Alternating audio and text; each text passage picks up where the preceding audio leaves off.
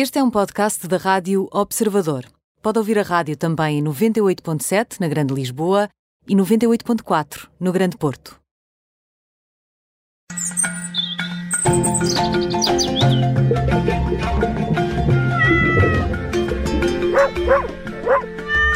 Falamos de animais, é sempre assim, eh, neste dia da semana na Rádio Observador. Connosco está o médico veterinário Nuno Paixão. Olá, Nuno. Boa tarde, Nuno. Olá, boa tarde. Bem-vindo, bem-vindo. Nuno, hoje vamos responder à dúvida de um ouvinte muito assíduo, assíduo do Pet Radio, alguém que está de férias por acaso, o nosso colega Nelson Ferreira, para quem enviamos um cumprimento muito especial, que nos colocou esta questão. Pediu para falarmos disto, disto hoje e, aliás, quem nos está a ouvir pode fazer o mesmo, pode enviar também sugestões de tema para nós. Tem um gato que tem caspa. O que é isto exatamente, Nuno? Eu, eu vou falar também de cães, porque na realidade. Um, Os cães também caspa... podem ter? Também pode aparecer nos okay. cães. E, e, e, são mecanismos relativamente semelhantes. Essa caspa nós chamamos uh, seborreia. Okay? Ou seja, uh, essa é, é, é, um problema. Nós, a, pele, a pele está constantemente a produzir células. E a pele, que é o, o maior órgão que, que, nós e os animais todos têm, uh, é extremamente importante para proteger-nos das intempéries, do, do, clima exterior, uh, para nos adaptarmos facilmente uh, ao que se passa fora do organismo. E um, é, é, extremamente agredida a toda a hora. E nós temos uma, um mecanismo que está constantemente a produzir células da pele, para nos irmos protegendo. Porquê? Porque elas também morrem, porque a gente também as estraga, porque a gente as maltrata, uh, porque elas sofrem, uh, sofrem ataques de fora uh, e, essa seborreia, essa caspa, na realidade são, são células mortas, é sebo, literalmente sebo, como nós estamos habituados, e por isso se chama seborreia, e pode ser dois grandes, dois grandes tipos uh, nós podemos ter uh, a seborreia seca e a seborreia oleosa, ok?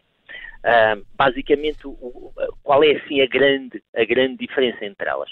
A seborreia seca é só células keratinizadas que morreram, enquanto que a seborreia oleosa tem uma grande quantidade de, de, de sebo também a sair cá para fora, de oleosidade a sair cá para fora.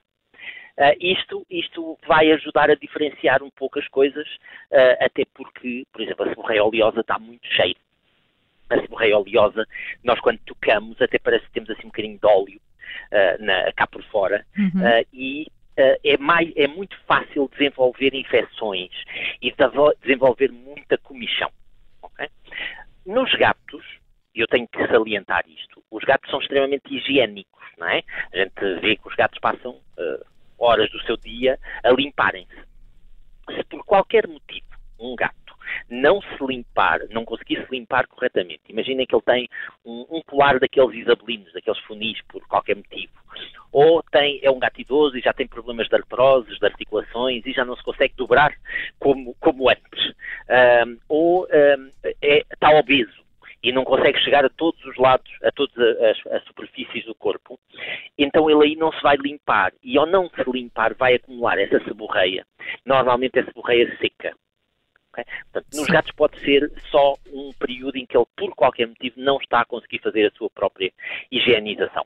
Okay? E isso é, é um dos pontos importantes. Já os cães não é tanto assim, porque os cães não, não têm esse trabalho de grooming tão intenso, de auto-grooming, auto-limpeza, auto-higienização tão, tão intenso, mas uh, sim, nós podemos ter das duas uma, ou algo que aconteceu cá fora, que secou a pele, uh, teve muito sol. Alguma uh, agressão foi, à pele, não é? Alguma agressão que seca muito a pele e isso pode levar à seborreia relativamente àquilo que nós chamamos de seborreia primária, que é uma seborreia que acontece por culpas uh, externas, uh, pode também já haver uma condição hereditária, isso uh, há, como, tal como nós, como nos humanos, há pessoas com caspa que têm tendência hereditária né? e outros que, que, que têm sorte de não ter nada disso.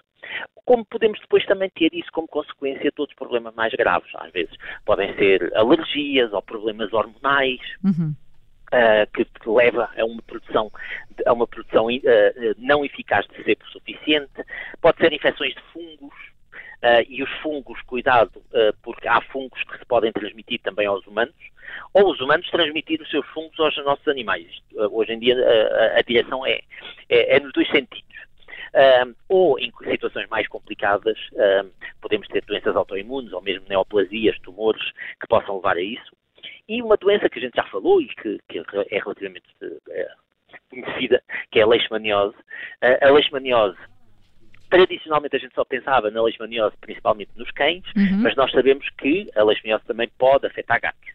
Uh, e a, a seborreia uh, pode ser um dos indicadores também dessa própria doença.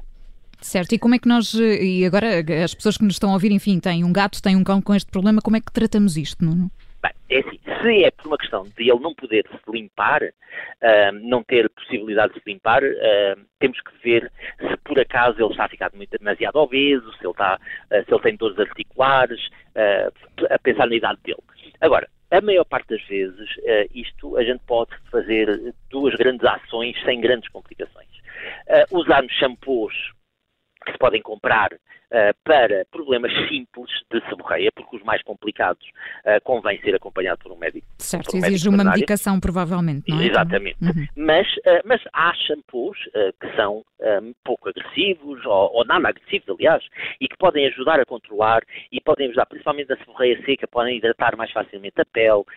isso basta irem a uma loja ou a uma clínica veterinária e falarem sobre esse assunto e, e, e recomendo-vos um, um, bom, um bom shampoo para a seborreia, que vai hidratar a pele, vai dar um bocadinho mais de de, de, de, saúde àquela pele.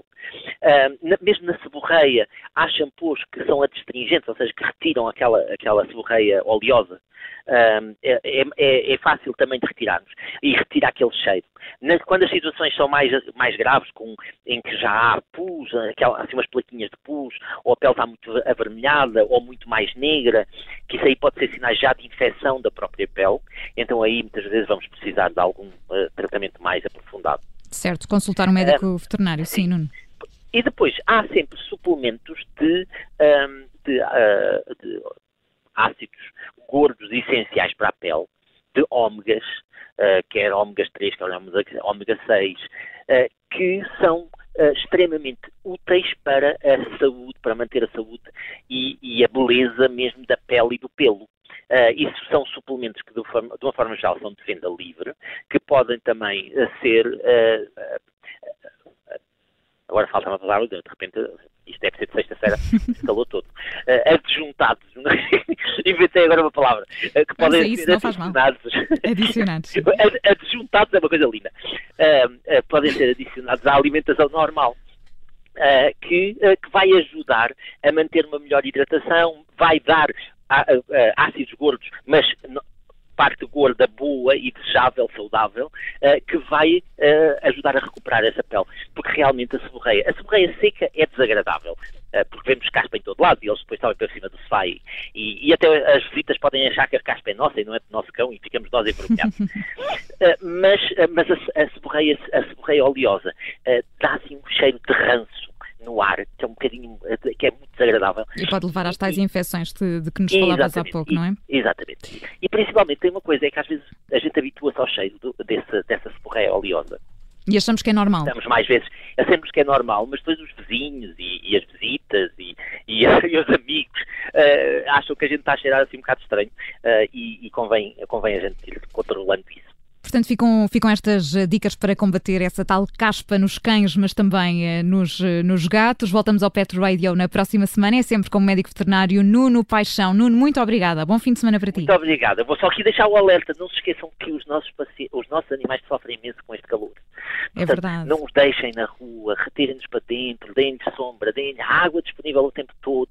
Uh, evitem passeios à hora de maior calor e evitem colocá-los nos carros sem, sem no mínimo ar-condicionado e, e, ar corrente. Ótimo aviso, Nuno, porque vamos ter temperaturas muito, muito quentes este fim de semana. Sim. Bom fim de semana para ti, obrigada. Até Obrigado. para a semana.